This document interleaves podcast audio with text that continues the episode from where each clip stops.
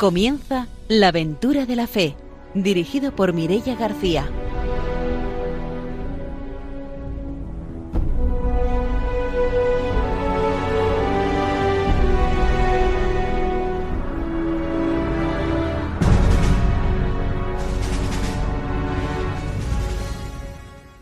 Buenas noches, bienvenidos a un nuevo programa de la aventura de la fe en Radio María. Esta noche está con nosotros el padre Arturo García, delegado de Misiones de Valencia. Buenas noches. Buenas noches para todos. Espero que no sea una noche demasiado calurosa, que puedan descansar bien, pero mientras, para ir tomando este fresquito hora de la noche, pues pueden escuchar este programa que va a ser interesantísimo, con mucha gente joven.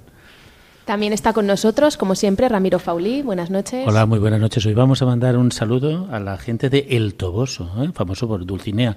Y allí vive un compañero misionero que estuvo en Etiopía, que se llama Carlos Córdoba, vive con su esposa Piedad y sus hijos Clara y Juan. Un saludo desde allí, que escuchen nuestro programa y a toda la población del Toboso. Muy bien, pues mandamos esos saludos y saludamos también a nuestros invitados de hoy, que hoy son muchos. Son Agustín, Celia, María, Esther y Gloria y son del grupo de Jagüella de Pureza de María. Buenas noches, bienvenidos. Hola, buenas, noches. Gracias. Después conoceremos cuál ha sido su experiencia de misión que han vivido recientemente este verano. Saludamos también a nuestros técnicos, a Ramón y a Ángelo, y empezamos ya con nuestra formación misionera.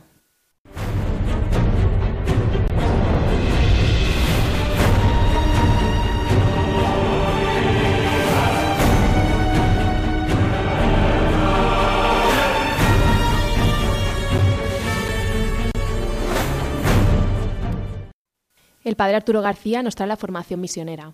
Continuamos con esta formación misionera del Papa San Pablo VI, que nos habla de la evangelización, Evangelizandi, y nos está hablando cómo era importante el que sin reduccionismos, sin ambigüedades, se anuncie a Jesucristo, pero para cambiar el mundo, para que haya un, un cambio, ¿no? Dice el número 33, acerca de la liberación de la que la evangelización anuncia y se esfuerza por poner en práctica, más bien hay que decir, primero, no puede reducirse a la simple y estrecha dimensión económica, política, social o cultural, sino que debe abarcar al hombre entero en todas sus dimensiones, incluida su apertura al absoluto, que es Dios. Segundo, va por tanto unida a una cierta concepción del hombre, a una antropología que no puede nunca sacrificarse a las exigencias de una estrategia cualquiera, de una praxis o de un éxito a corto plazo. Por eso, al predicar la liberación y al asociarse a aquellos que actúan y sufren por ella, la Iglesia no admite el circunscribir su misión al solo terreno religioso, desinteresándose de los problemas temporales del hombre, sino que reafirma la primacía de su vocación espiritual, rechaza la sustitución del anuncio del reino por la proclamación de las liberaciones humanas y proclama también que su contribución a la liberación no sería completa si descuidara anunciar la salvación en Jesucristo. La Iglesia asocia, pero no identifica nunca liberación humana y salvación en Jesucristo, porque sabe por revelación, por experiencia histórica y por reflexión de fe, que no toda noción de liberación es necesariamente coherente y compatible con una visión evangélica del hombre, de las cosas y de los acontecimientos, que no es suficiente instaurar la liberación, crear el bienestar y el desarrollo para que llegue el reino de Dios. Es más, la Iglesia está plenamente convencida de que toda liberación temporal, toda liberación política, por más que éstas se esfuercen en encontrar su justificación en tal o cual página del Antiguo Nuevo Testamento, por más que acuda para sus postulados ideológicos y sus normas de acción a la autoridad de los datos y conclusiones teológicas, por más que pretenda ser la teología de hoy, lleva dentro de sí misma el germen de su propia negación y decae el ideal que ella misma se propone. Desde el momento en que sus motivaciones profundas no son las de la justicia en la caridad, la fuerza interior que la mueve no entraña una dimensión verdaderamente espiritual y su objetivo final no es la salvación y la felicidad en Dios. no se puede obviar este fin, que el fin de toda teología es eh, una dimensión espiritual, un objetivo que es la salvación y la felicidad en Dios. Dice la Iglesia considera ciertamente importante y urgente la edificación de estructuras más humanas, más justas, más respetuosas de los derechos de la persona, menos opresivas y menos avasalladoras. Pero es consciente de que las mejores estructuras, los sistemas más idealizados se convierten pronto en inhumanos si las inclinaciones inhumanas del hombre no son saneadas, si no hay una conversión de corazón y de mente por, parte de quienes viven en esas estructuras o las rigen. Bueno, pues está claro, ¿no? Decir, muy bien, podemos decir un mundo ideal, pero un mundo ideal sin Dios no existe, ¿no? O no puede, no puede subsistir, no puede perseverar, porque es Dios quien nos ha creado. Entonces, y Dios nos ha creado para Él, para que le encontremos. Entonces, el hombre no puede renunciar a esa llamada de Dios y a esos orígenes suyos, que nosotros sabemos por revelación. Dios nos ha creado para Él y todos le necesitamos y nuestro futuro está con Dios para siempre. Entonces, es verdad que el creer exige el cambio, el buscar la justicia, pero tener cierto que solo la justicia no traerá salvación. Entonces, por eso es mm, tan completo, ¿no? Y, lo que hacen los misioneros justamente es eso, es decir, están llevando la salvación y a la vez promoviendo la justicia, pero sin olvidar nunca, ¿no? Que la verdadera auténtica salvación es la que viene de Dios y ofrece el Evangelio para dar al hombre ese sentido a la trascendencia que toda persona también tiene como esa ansia ¿no? de búsqueda del más allá. Entonces el misionero ofrece a Jesucristo como ese sentido que da a la trascendencia que el ser humano tiene por, por propia base. ¿no? Claro, claro. No la amistad de Dios como una excusa para cambiar el mundo, sino no, no. Es decir, eh, cambiamos el mundo, pero lo más importante es la amistad con Dios, que es a lo que estamos llamados no solo en este mundo, sino para toda la eternidad. Hasta aquí nuestra formación misionera, damos paso ya a las noticias.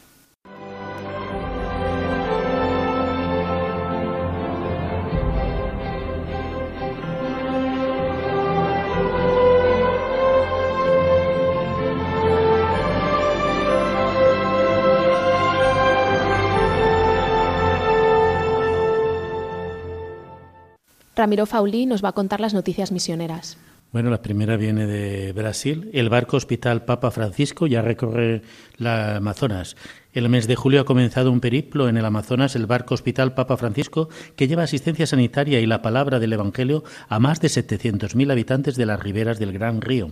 Con 32 metros de esloga, el barco dispone de instalaciones para diagnóstico, tratamiento, hospitalización y prevención en oftalmología, odontología, cirugía, análisis, eh, laboratorio, enfermería, etcétera. El Papa Francisco el barco zarpa del puerto de Orbido con una tripulación de 10 personas, incluyendo un religioso y 20 voluntarios médicos y paramédicos, entre los cuales hay profesores y estudiantes, y visita cerca de mil localidades costeras en expediciones de 10 días utilizando dos lanchas ambulancia para una evaluación inicial en la situación sanitaria de cada localidad y para cada emergencia. La expedición tiene como referentes los hospitales locales de la zona, que están gestionados por la congregación franciscana que inspiró esta iniciativa a instancias del propio padre, el propio Papa Francisco. Bueno, el Papa Francisco en su visita les insinuó por qué no tomaban esta iniciativa, que era a la vez de asistencial y evangelizadora, ¿no? Por eso ellos, como siguieron la iniciativa del Papa, le han querido poner a este barco el nombre de Papa Francisco. Me parece que, es, que combina muy bien lo que estábamos hablando antes, ¿no? La atención espiritual y la atención sanitaria, ¿no? Cuerpo, atención del cuerpo y, del alma. Y, la otra noticia me, me llama la atención porque los dominicos eligen el primer sucesor asiático de Santo Domingo de Guzmán. Así, el padre Gerard Francisco Timoney, sacerdote filipino, fue elegido eh, en el mes de julio como maestro de la Orden de Predicadores, convirtiéndose en el primer asiático en ser sucesor de Santo Domingo de Guzmán.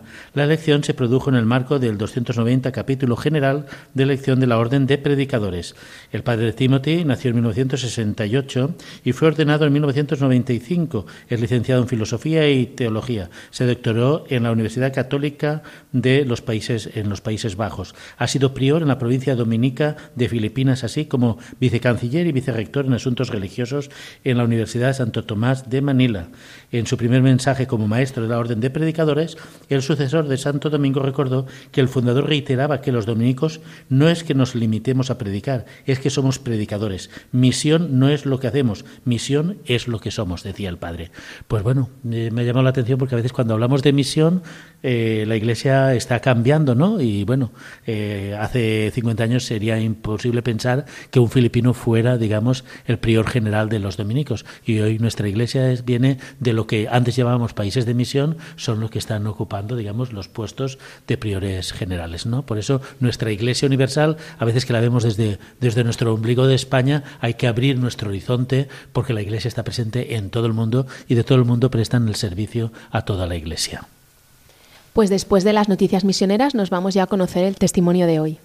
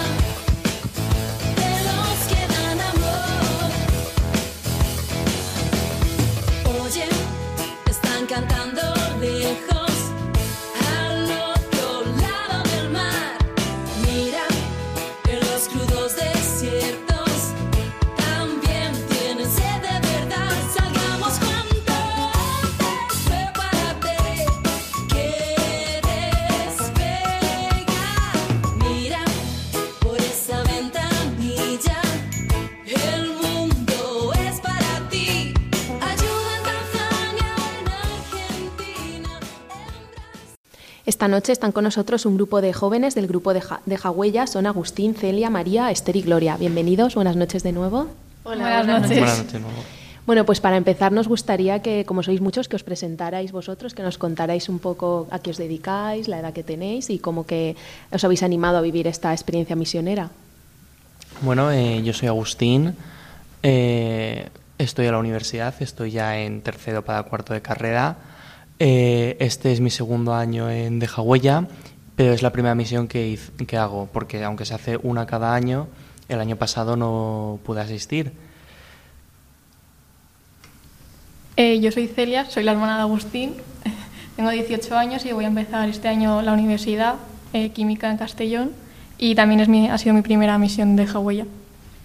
Yo soy María, tengo 23 años, estoy estudiando el máster de Educación Especial y estoy, es la segunda misión a la que voy y me llama la atención ir a la misión y nace de mí el ir porque es un encuentro con Jesucristo en todos los aspectos, desde pues el hecho de, ir a misa, ¿no? Eh, o de hacer una adoración, al hecho de convivir y compartir con el resto de misioneros. Pues yo soy Esther, tengo 23 años, he hecho filología hispánica y voy a empezar psicología, si todo va bien. Esta es mi tercera misión y bueno, repetiría infinitamente porque, como dice María, es que es el combo de todo. O sea, das muchísimo y recibes incluso más. Así que esperemos que el año que viene más. Yo soy Gloria, tengo 21 años y estoy, bueno, voy a empezar cuarto de carrera de Ciencia y Tecnología de los Alimentos y también es mi tercera misión y pues como hablamos, pues es una vocación, ¿no? Y esto te nace del corazón y te nace darte a los demás. Entonces, cuando te surge ese, ese sentimiento y también lo llevas de la mano de Jesús, pues todo se puede. Habéis llevado a cabo vuestra misión este año en Chelva. Contarnos qué es lo que habéis hecho allí, en qué ha consistido. Bueno, pues en realidad la misión consiste en en ir al pueblo y un poco servir en lo que haga falta, ¿no? Servir a la iglesia en aquello que nos pida. Este año, por ejemplo, eh, por las mañanas hacíamos visitas a las personas mayores o a las personas que igual estaban enfermas y no podían salir de casa y pues lo que pues los sacábamos a pasear, les hacíamos la comida, simplemente estábamos con ellos, les dábamos conversación. Hubo otros días que visitamos también residencias de ancianos de allí del pueblo y luego por las tardes salíamos a la plaza eh, pues un poco a lo mismo, eh, a, estar con los niños y los jóvenes o incluso los adultos que estaban por ahí pasaban y pues a estar, ¿no? Un poco a, llevar la presencia de Jesús en lo que haga falta por las tardes. Pues preparábamos juegos con niños o con adolescentes y pero bueno, en realidad este año, por ejemplo, pues no ha habido muchos niños, venía una niña todas las tardes. Pero bueno, pues por esa niña estábamos allí, ¿no? Y jugábamos con ella todos los misioneros. Eh, también hacíamos otras actividades como la adoración al Santísimo o incluso también hicimos un cineforum donde proyectamos el mayor regalo y se llenó la sala. Qué bueno, sí, sí, sí. Estuvimos eh, viviendo en comunidad, pues en lo que es el Calvario, porque al principio iba a ser la casa parroquial, pero unos vecinos cuando se enteraron de esto en el último momento dijeron, bueno, pues está allí, que está vacío, y igual os puede venir bien, y la verdad es que estuvo muy bien y aprovechamos también que era un sitio con espacio, eh, sobre todo al aire libre, aunque luego llovió, para invitar a los jóvenes de confirmación a que viniesen con nosotros. Les preparamos algunos juegos y luego pues hicimos cantos y ya hicimos una misa allí en el Calvario para todo para los jóvenes. Pero la misa también está ya abierta a todo el mundo. ¿Y cómo es el Calvario? Porque vosotros habéis estado allí, sabéis cómo es el Calvario, pero la gente no sabe, los que no son de Chelva, ¿verdad? No saben cómo es el Calvario. ¿Qué es, qué es eso del Calvario? realidad es una casa en la que antes vivían eh, los franciscanos, entonces es un poco como una casa de retiro, un sitio para, para algún retiro espiritual o algo así. Está, hay una capilla pequeñita y luego son habitaciones y está en la parte de fuera, es al aire libre y está el Via Crucis. Hay un espacio, pues sí, un poco de montaña eh, con las estaciones del Via Crucis. Y no sé, es un sitio con bastante paz. Está como un poco alejado del pueblo, a las afueras, y entonces está, se respira ahí un montón de tranquilidad. Nosotros estuvimos fenomenal. Sí, sí, es un sitio precioso. Yo estoy visitándolo y es una, muy bonito. Y bueno, eso, el sitio pertenece a la Orden Franciscana Seglar de Chelva. sí, sí, sí.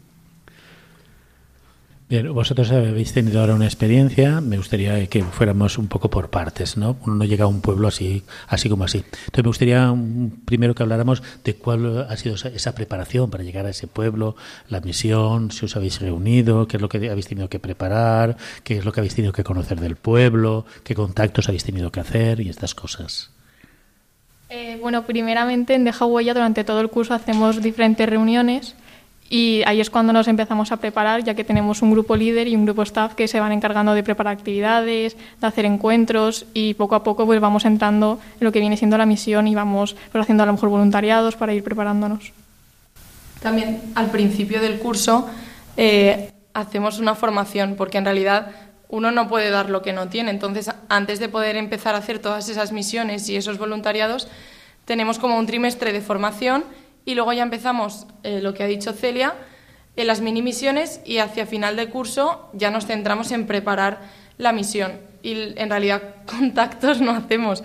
Eh, es a partir de la delegación de misiones, o sea, es la delegación de misiones la que nos manda al pueblo pues donde hay necesidad, donde piden eh, ayuda. Y luego ya en realidad es con el párroco principalmente, el que luego, pues por ejemplo, llegamos, a, o sea, el párroco se le avisa y el párroco ya va moviendo. Y cuando nosotros llegamos allí, él ya tiene pensado, pues mira, necesito que visitéis estas casas o necesito que...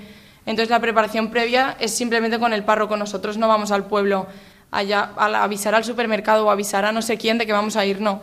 Simplemente con el párroco ya, pues ¿Y los que vais a la misión sois um, los que habéis eh, decidido incorporaros ese verano a la misión? ¿O cómo hacéis? Porque el grupo de Hawái sois bastantes, ¿no? Y después, ¿quién decide quién va, quién no va? ¿Es iniciativa vuestra propia? ¿Según os preparáis el verano? ¿Cómo lo hacéis? Pues en teoría somos. Eh, podría ir quien quisiera, pero claro, eh, por temas de transporte y alojamiento no puede ser. Entonces tendemos a elegir por nivel compromiso. Vemos quién realmente está preparado para vivir la misión, porque quieras que no, como dice María, es requiere haberte formado, requiere haberte preparado durante un curso, porque si no tienes suficiente fondo para dar, pues se considera tal. Y lo que comentábamos antes de cómo preparamos la misión, el encargado es don Arturo, que nos elige el pueblo, también ahí reuniéndonos unos días previos para ver pues bueno, qué fechas podemos, tal, y eso, y luego vamos los que buenamente confiando en el Señor creemos que podemos dar a tope. ¿Y la programación que vais a llevar allí a cabo, la elaboráis vosotros, lo habláis con el párroco, cómo es? Bueno, pues eh, en esta vez fuimos, eh, hablamos con el párroco sobre qué actividades podríamos realizar y ya se empieza a hacer un boceto. Nos comentó también que en ese caso él, por ejemplo, llevaba en total cuatro pueblos con la ayuda de otro párroco entonces nos dijo pues que si queríamos y podíamos ir también a otros pueblos, que es lo que hicimos. Fuimos también a Calles, a Tuejar. Y, pero ahí en un, en un primer momento es eso, se hace un boceto con el párroco y después al final es la hermana y el grupo líder el que ya va pormenorizando todo lo que se puede hacer y luego también es un poco lo que nosotros vemos que podemos y queremos hacer. Has dicho la hermana porque vosotros estáis vinculados a una congregación religiosa que os asesora, os acompaña ¿no? en vuestro itinerario de fe. ¿Sí? Sí, nosotros de Huella es un grupo misionero vinculado, bueno, que nace en Pureza de María, que es un colegio religioso y son las hermanas de Pureza de María. Tenemos una o dos hermanas por grupo. Que os acompañan en Exacto, que nos acompañan durante el curso y luego también en la misión. Muy bien. Y normalmente solemos estar más en un pueblo, en este caso en Chelva, porque es en el que hemos estado durmiendo y viviendo, pero luego también pues solemos visitar eh, otros pueblecitos dentro de las posibilidades que tenemos. Este año, por ejemplo, visitamos también calles a algunas personas y también estuvimos por Tuejar haciendo una adoración. Entonces, aunque principalmente hayamos estado en Chelva, pues también agradecerles a todas las personas de allí y también a todas las personas de Tuejar y de Calles que han estado con nosotros viviendo. yo Yo me he apuntado dos actividades que quería preguntar. Después, no sé, mis compañeros, que yo soy más lanzado. Una es sobre, habéis hablado en dos momentos de adoración. Yo quería preguntaros, ¿cuál ¿cómo percibe la gente del pueblo eso de que les invitéis a una adoración? ¿no?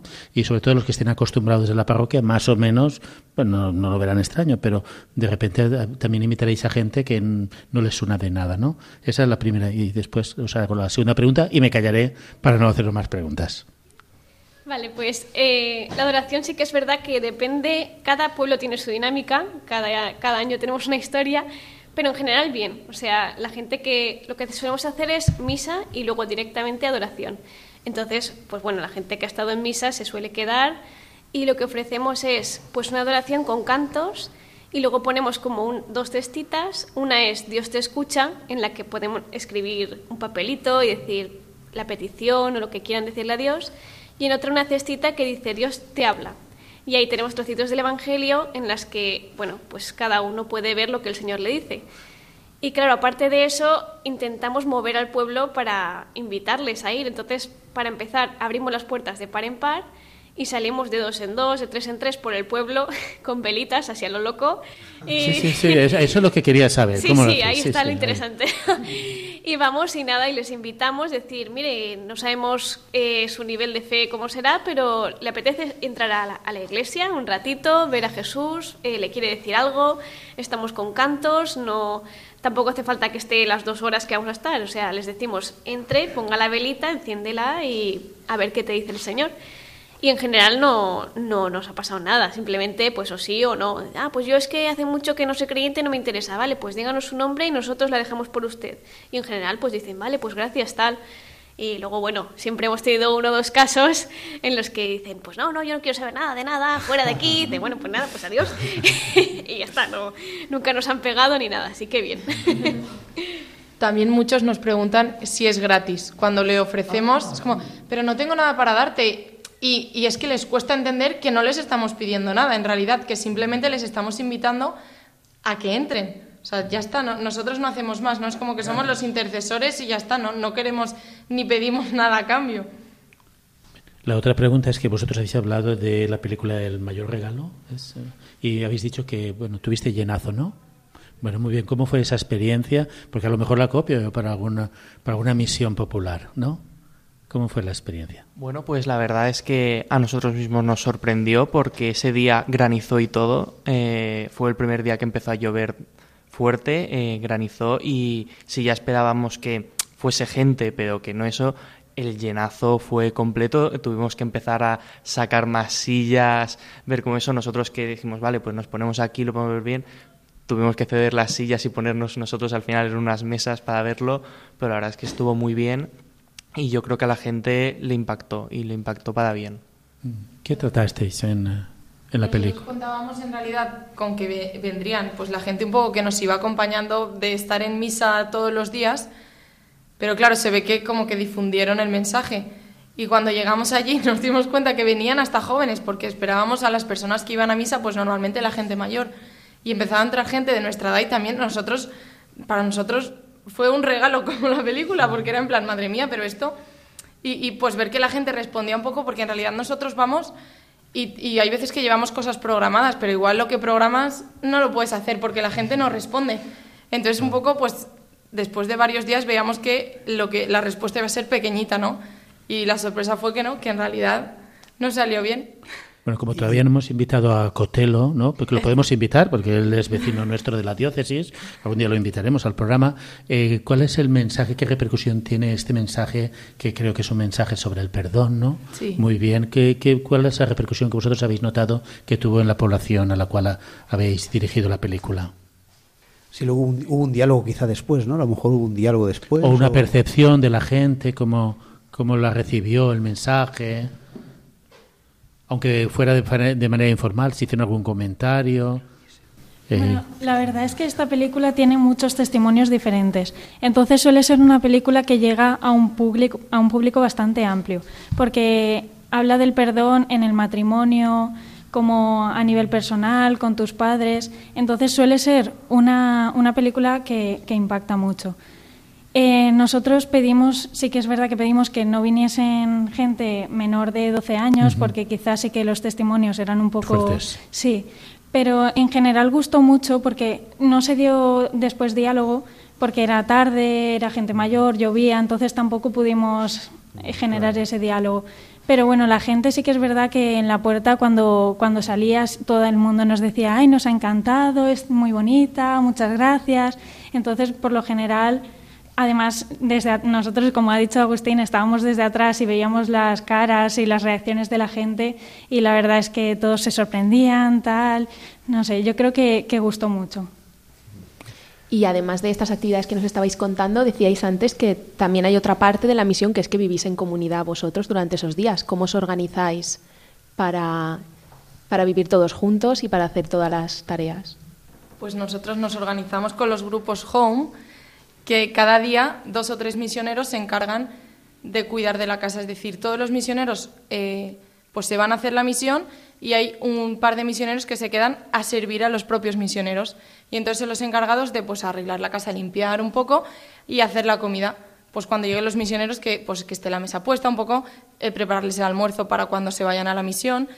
Y, y un poco es eso, en realidad, pues estamos ahí a servir a los propios misioneros, al pueblo, pero también entre nosotros. Y vivimos de la providencia los días que vamos. Entonces, un poco también, ¿qué vais a comer hoy? Nos preguntaban y decíamos, pues no lo sabemos, no sé qué hay, lo que haya en la nevera, ¿no? Lo que, pues con lo que podamos hacer, con lo que tengamos. Y sí, luego también por las, eh, por las noches, al final del día, teníamos un momento de compartir, que yo creo que también eso pues ayuda a, a generar ese sentimiento o esa, esa vivencia de comunidad, ¿no? El compartir ese día, pues aquello que te ha llamado la atención, aquello en lo que, pues no sé, incluso a lo mejor el, el hecho de quejarte, oye, pues esto me ha molestado, ¿no? Pues el, ese momento de compartir yo creo que es el que hace principalmente que, que vivamos todos, que podamos vivir en comunidad. Y, y que, no sé si podéis explicar un poquito más qué es esto de la providencia. Por lo mejor hay gente que lo oye y dice, ¿y eso de providencia qué es? ¿Lo que hay en la nevera? ¿Eso qué significa? ¿Cómo sale eso? Bueno, es la gente del pueblo que le avisó el párroco con tiempo de que íbamos a venir y se encargó de, a lo mejor cuando nosotros llegamos, eh, fuimos a misa y demás, le avisamos de, oye, estamos en el Calvario, vivimos de la providencia, no tenemos nada de dinero ni nada, nos hemos traído lo justo y necesario, si por favor nos podéis ayudar. Y el primer día ya llegaron, pues si tortilla de patatas, que si este pan, que si la del horno nos regaló pan eh, o rosquillas para el desayuno, luego que trajeron leche y demás.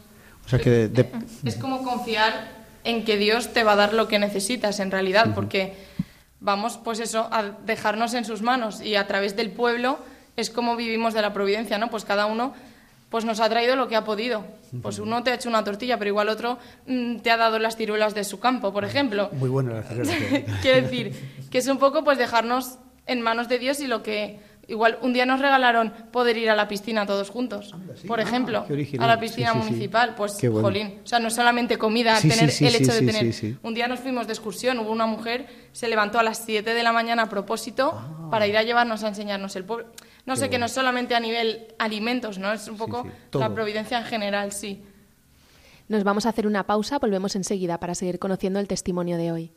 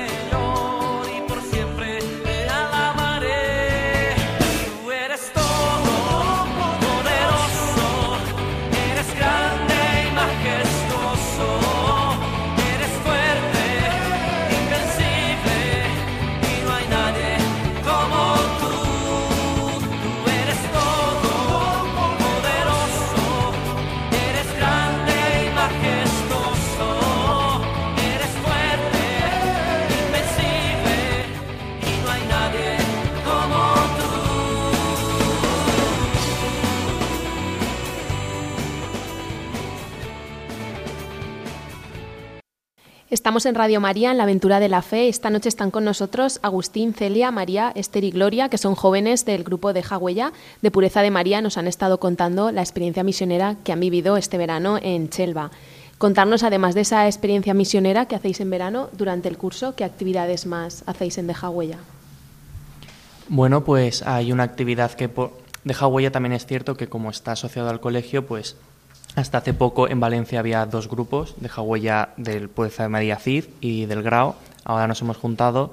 En Grao lo que sí que hacíamos tanto el año pasado como ahora en este que nos hemos juntado era vamos al centro, eh, las personas que están sin hogar pues les llevamos un chocolate, unas magdalenas, un algo, pero no es solo dárselo y nos vamos, sino se lo damos y les ofrecemos si quieren hablar con, con nosotros, estar un rato, que al final eso también les ayuda mucho porque ellos mismos te lo dicen que necesitan ese calor humano.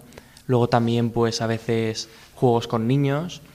Eh, también fuimos a una residencia este año a estar con los mayores y no sé, alguna actividad más. La limpieza de la playa de Navidad. Mm. Eh, aprovechando que el Papa Francisco pues habló de la ecología, de la importancia, pues fuimos a la playa a recoger plásticos. Sí, todo esto fue, aparte de las acciones misioneras, hacemos también formaciones. Entonces, claro, la recogida de, la playa, antes tuvimos una formación sobre la Laudato Si del Papa, también hemos trabajado sobre la vocación y hicimos luego como una apuesta en común que nos repartimos los capítulos del Gaudete et Exultate y bueno, así un poco de todo para, además de acciones misioneras, tener formación previa. ¿Y todos sois exalumnos o no tiene que ver eh, el vínculo del colegio? No. Es simplemente, digamos, que presta un servicio de instalaciones, de logística y el acompañamiento de las hermanas, ¿no? A ver, en realidad es un grupo de jóvenes que pertenece al cole y entonces hay mucha gente que es exalumna, pero no está cerrado solamente a los exalumnos. Yo, por ejemplo, no he estudiado en Pureza de María, Esther tampoco, eh, pero me refiero que, pues eso, pues a través de quien sea, de amigos, tal. ¿Conocéis el grupo? O sea, está abierto es un grupo a abierto. gente externa que no haya estudiado allí. Que quien escuche se puede unir.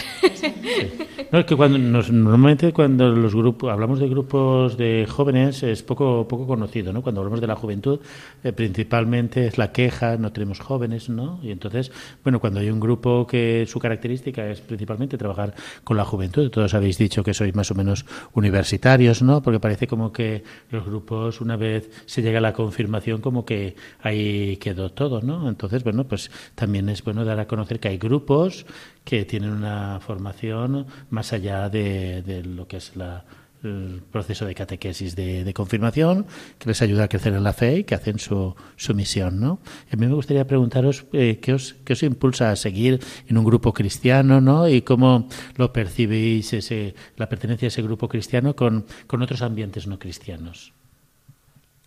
Cada uno. Eh, por ejemplo, tú pertenecerás a un grupo cristiano, pero normalmente tendrás otros grupos donde, donde no tenga nada que ver con la fe, ¿no? ¿Cómo, ¿Cómo lo compartes con otros jóvenes que no tienen que ver nada con la fe? Bueno, pues cuando comentas, este día no puedo quedar porque estoy en Dejahuella, a veces no lo entienden, pero yo la verdad es que por lo menos por suerte o por gracia de Dios, pues no, no he encontrado ningún reparo por parte ni, ni mirada rara, simplemente la curiosidad de, vaya, hay gente que voluntariamente hace esto. Bueno, en mi caso es, eh, Deja Huella empieza en primero de bachiller cuando tienes más o menos 16 años. Entonces yo dije, tal, me gusta, me llama la atención el tema de voluntariados, de estar formándome. Me apunté con una amiga y bueno, sí que lo he notado en mi grupo de amigos que muchas veces es como de, mmm, deja huella, lo ven como algo un poco negativo porque lo ven como algo raro, lo ven diferente, pero en ningún momento he tenido ningún problema de, oye, tal como te- estás en esto, pues no vamos a volver a quedar contigo. Al contrario, es como de, bueno, pues no pasa nada, podemos aplazarlo otro día o puedes, hacer otro- puedes hacerlo si quieres, o sea, es tu vida. Sí, yo en realidad, eh, no sé, no, no he notado ninguna actitud extraña por el hecho. Sí que es verdad que se nota un montón, o sea, que llama la atención que al resto de jóvenes les interroga, en plan, no sé, gente de nuestra edad, como que no haga lo mismo que hace todo el mundo, ¿no? Es como, eso de ser cristianos de, personas mayores, que haya jóvenes cristianos es como un poco raro. Pero no sé, yo por ejemplo hablo desde la experiencia, y lo digo siempre, pero por ejemplo en Deja es como que cada uno tiene su lugar. O sea, es que es algo que fuera en realidad, si no sales de fiesta o si no te gusta este tipo de música, quizá no encajas en ese grupo, ¿no? Pero es que en Deja Huella yo he encontrado que tengo mi sitio y que cada uno es que tenemos gustos dispares, estudiamos cosas totalmente diferentes. No sé, es que no tenemos nada que ver unos con otros, ¿no? Pero hay algo que hace que todos tengamos ahí nuestro lugar. Entonces, al final, es un poco experiencia, ¿no? Entonces, si no lo vives, pues bueno, no sabes lo que es, pero para mí, pues me da igual que pienses que soy rara o que yo qué sé, no sé, es como me lo, que yo he vivido aquí es algo que vale la pena, entonces y la sensación cuando vais a un lugar de misión de los jóvenes, ¿no? Que os ven a vosotros, estos jóvenes chalaos, raros, ¿no? ¿Cómo, ¿Cómo perciben los jóvenes donde vais de misión, no? Porque claro, para mí es un, hito muy importante el que estáis haciendo vosotros, ¿no?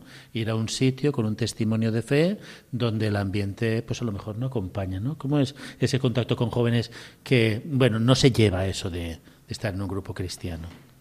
Pues yo creo que la primera impresión suele ser buena, en plan, más que nada porque te presentas, hola, ¿qué tal? ¿Qué hacéis aquí? Ah, mira, pues jóvenes, qué bien, qué divertido. Y cuando ya se meten y ven que es algo religioso, dicen, uy, ¿esto, ¿esto qué es? Pero claro, como ya te han conocido como alguien normal, que es lo que somos, entonces ya dicen, bueno, pues tampoco es algo tan raro, ¿no? Es lo que decimos de, es un joven más, simplemente que está lleno de Dios. Entonces, pues hombre, siempre con vacilación y tal, pero siempre hay los que no quieren saber nada, pero los que sí que llegan a entrar, pues no pasa nada. Simplemente se unen a nosotros y si les propones una actividad, pues oye, pues total, si no tienes nada que hacer esa tarde, pues adelante, ¿no? También es como que lo que decía un poco Esther, ¿no? De que somos normales, que nosotros no vamos por ahí con el rosario en mano, nos presentamos hacia el pueblo, nos presentamos tal cual somos, con alegría. Nosotros vamos y llegamos a la plaza y ponemos música y lo que nos ven hacer es jugar. O sea, estar jugando o estar riendo, tocando la guitarra, no sé, qué es, que es más allá de estar todo el día de rodillas en el sagrario, ¿no? Que, que va más allá el ser cristiano, no es estar encerrado en la parroquia todo el día. Entonces también yo creo que es algo positivo el que vean que somos gente normal, que, que, que ser cristiano no tiene nada que ver con, pues eso, ¿no? Con esa concepción de estar rezando todo el día, de ser... No, también nos divertimos, también cantamos, también salimos de fiesta.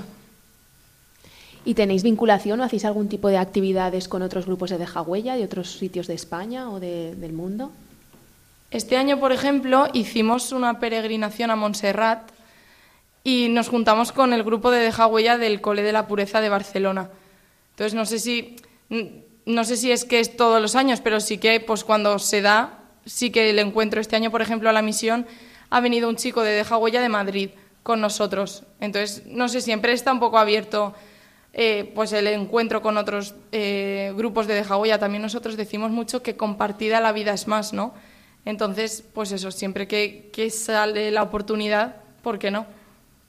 Sí, por ejemplo, otro caso en el que hemos estado con otro de Hawái era el de Panamá, en la última JMJ. Claro, pues ahí eran muchos más y ahí era como la esencia de Deja Huella, sí. que están ahí, vamos, con muchos cantos, son muchos más, lo de predicar lo llevan día a día y bueno, una pasada. Sí, porque las experiencias misioneras en Latinoamérica son mucho más comunes que en España, ¿no?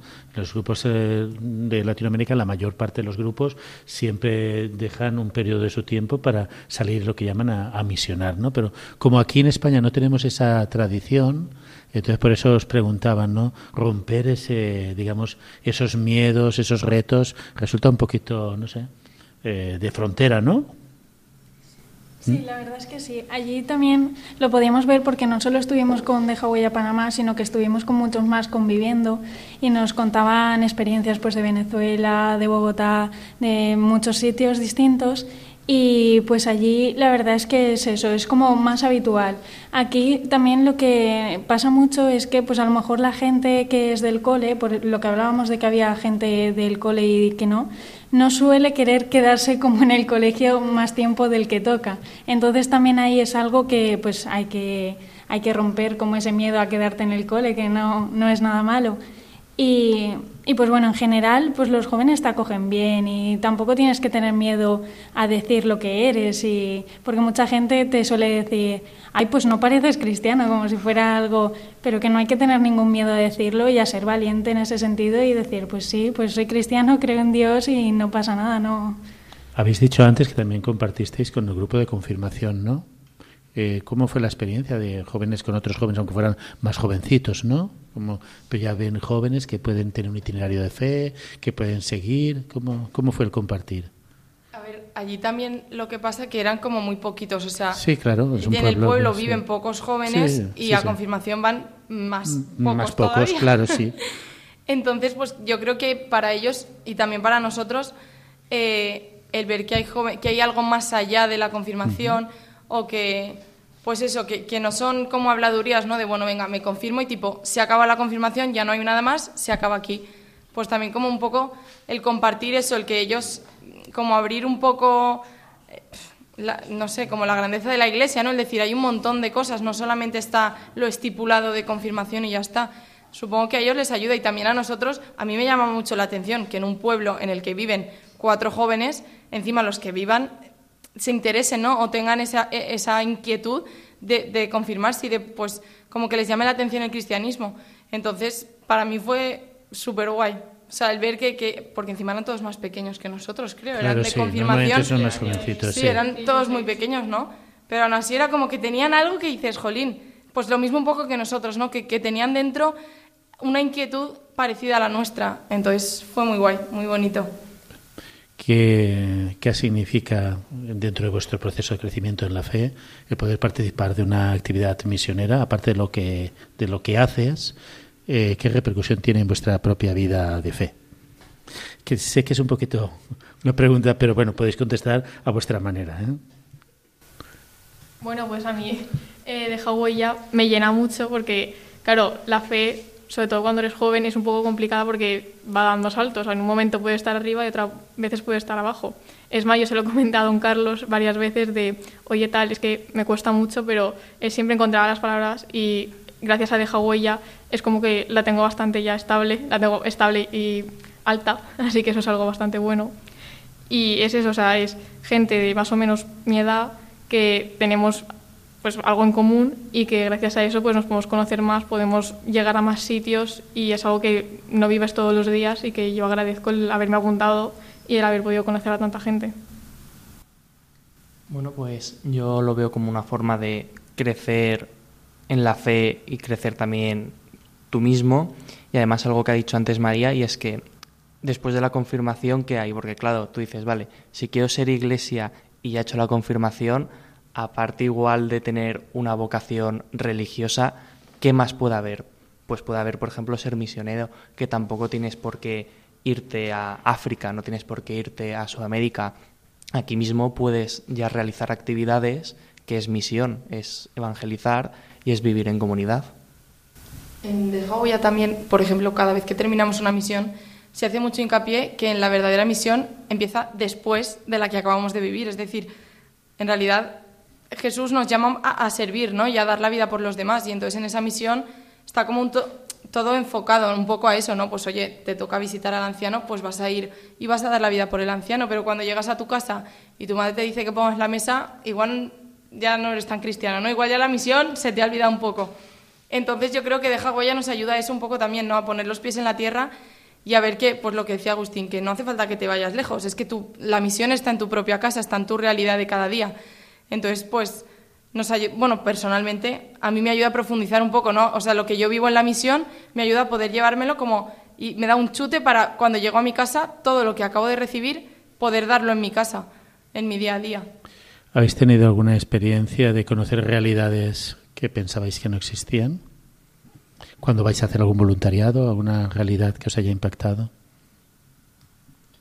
Yo creo que, por ejemplo, a la hora de ir a la calle y hablar con gente que te comparta sus experiencias que nunca van a ser suaves, pues eso siempre impacta muchísimo. Decir, cómo, porque no lo sabemos, pero en la mayoría de casos es gente que simplemente todos cuantos le rodeaban les han dado de lado, porque por muy mal que uno esté, siempre pensamos, bueno, pero existe tal optativa, tal, tal, y la gente que está ahí es gente que ha perdido la fe en, en esas personas. Entonces es ver cómo, caramba, qué egoístas podemos llegar a ser como para ver al hermano sufriendo y darnos la vuelta, ¿no? Y, y es lo que decíamos, que la misión está en nuestro día a día, porque está en evitar que hagan falta misiones gordas, por así decirlo. Si todos cada uno nos comprometiésemos a ser misioneros en nuestra familia, en nuestros amigos, tal, pues quizá no hiciera falta luego dar un salto gigante si nos cuidásemos unos a otros. Entonces es eso, ver que te compartan experiencias tan fuertes y decir, caramba, ¿cómo podemos haber dejado que esto llegue a esto, ¿no? a este límite? Antes nos decíais que invitabais a la gente, ¿no? a los jóvenes, a que formaran parte de, de Jagüella. ¿Cómo pueden contactar con vosotros? Si hay algún joven que nos está escuchando y está interesado. Pues tenemos, por ejemplo, Instagram, que está muy de moda, eh, de Huella Valencia. De hecho, hace nada juntamos las cuentas, por lo que dijeron de que antes éramos dos, pues ahora ya es más fácil encontrarnos. Y luego también en la web de Pureza de María, si vais a Pureza de María Cid o Grau, encontraréis un link de Deja Huella. Así que estamos ahí. Vale, y hay en otras partes de España, ¿no? Sí, sí. Porque este programa lo emitimos para toda, para toda España. Entonces pueden dirigirse a través de, de la Congregación de de María, tendrán su apartado de, de Hawái, ¿no? Que me parece interesante vuestra experiencia de, jóvenes, ¿no? sobre todo los que venimos de otros grupos juveniles también, ¿no? El gran reto es el grupo de jóvenes, porque bueno, a veces parece que solamente eh, vayan a tener que ser catequistas o vayan a ser educadores de otros, pero un crecimiento de, de juventud me parece muy muy interesante, ¿no? Aparte vosotros sois universitarios, que otro tipo de jóvenes se acerca de Jagüella. ¿Qué otro tipo de jóvenes? Sí, ¿no? Bueno, pues por ejemplo Celia, que ha comentado que entró en primero bachiller. Creo que el único requisito, por así decirlo, es después de confirmación, más que nada porque es cuando ya no tienes en teoría otra forma de avi- avivar tu fe. Sí. Pues a partir de ahí, el que quiera se puede unir a Deja Huella. Y eso es simplemente tener ganas de darse y de recibir y asistir a las formaciones, tal, y ¿Tenéis un día fijo de reunión esporádicamente? Eh, ¿Cómo funcionáis? ¿Es por grupo eh, que te incluyes y después te dan un mensaje? ¿O cómo es? Pues tenemos un grupo de WhatsApp, eso es contactar con, bueno, a través de Instagram, por ejemplo, mandáis un mensaje y enseguida os hablaríamos. Y nuestras reuniones no son periódicas, entonces, claro, sería decir, pues una vez al mes normalmente hacemos o una acción o una formación Muy misionera. Y ya se iría informando. Ya, ya te invita, invitan a la persona. Sí. Y además, como decía en Instagram, solemos poner un cartel, decir tal día, tal hora, vamos a estar, tal. En tal sitio. Sí. Vale, se puede incorporar un joven que quiera Sí. pertenecer. ¿Y tú eres la más veterana en esto? O... Mm, Bueno, no. la más veterana no. Solo que, mira, me toca pringar más. Pero aquí Bueno, estoy. pero ya, yo creo que ya, ya- ya- ya Claro. hemos compartido contigo otro Sí, programa, sí. ¿no? Es que este año y el anterior estoy de organizadora, entonces, aunque sea para animar, me- bueno, pero me gusta mucho venir. Está muy bien. ¿Te gusta? Sí, sí. ¿Y la experiencia de la misión también te gusta? Hombre, claro, si no, no repetiría. Bien, eh, bueno, tenemos aquí a Mireia que ya tiene experiencia en misión eh, fuera, ¿no? ¿Hab- ¿Habéis tenido contacto con, con- con grupos que van misión fuera a Dextra? ¿Hacia otros países o algo? Bueno, eh, nosotros por parte de Jawella sí que es verdad que hubo un- unos, bueno, unos cuantos del grupo que decidimos ir un año de voluntariado a Marruecos. Entonces nosotros pues sí que hemos vivido directamente ese voluntariado a través de una organización y estuvimos un poco allí compartiendo pues sobre todo con los niños pequeños y, y nada, proponiéndoles actividades, viviendo con ellos y nada, es una experiencia pues muy distinta también porque claro, cada país pues tiene sus cosas, pero pero al fin y al cabo eh, la esencia es la misma, que es intentar un poco pues llevar y darte a la otra persona y, y, bueno, pues intentar hacerlo lo mejor posible también. Pues llegamos ya al final de nuestro programa. Muchas gracias a todos por haber compartido esta noche vuestro testimonio con nosotros. Os recordamos que la aventura de la fe vuelve dentro de 15 días. La semana que viene es el turno del programa No tengas miedo del padre Juan Francisco Pacheco. Mientras tanto, recordaros que nos podéis seguir en Twitter, en Facebook y que también tenemos una dirección de correo electrónico que es laventuradelafe@radiomaria.es. Buenas noches.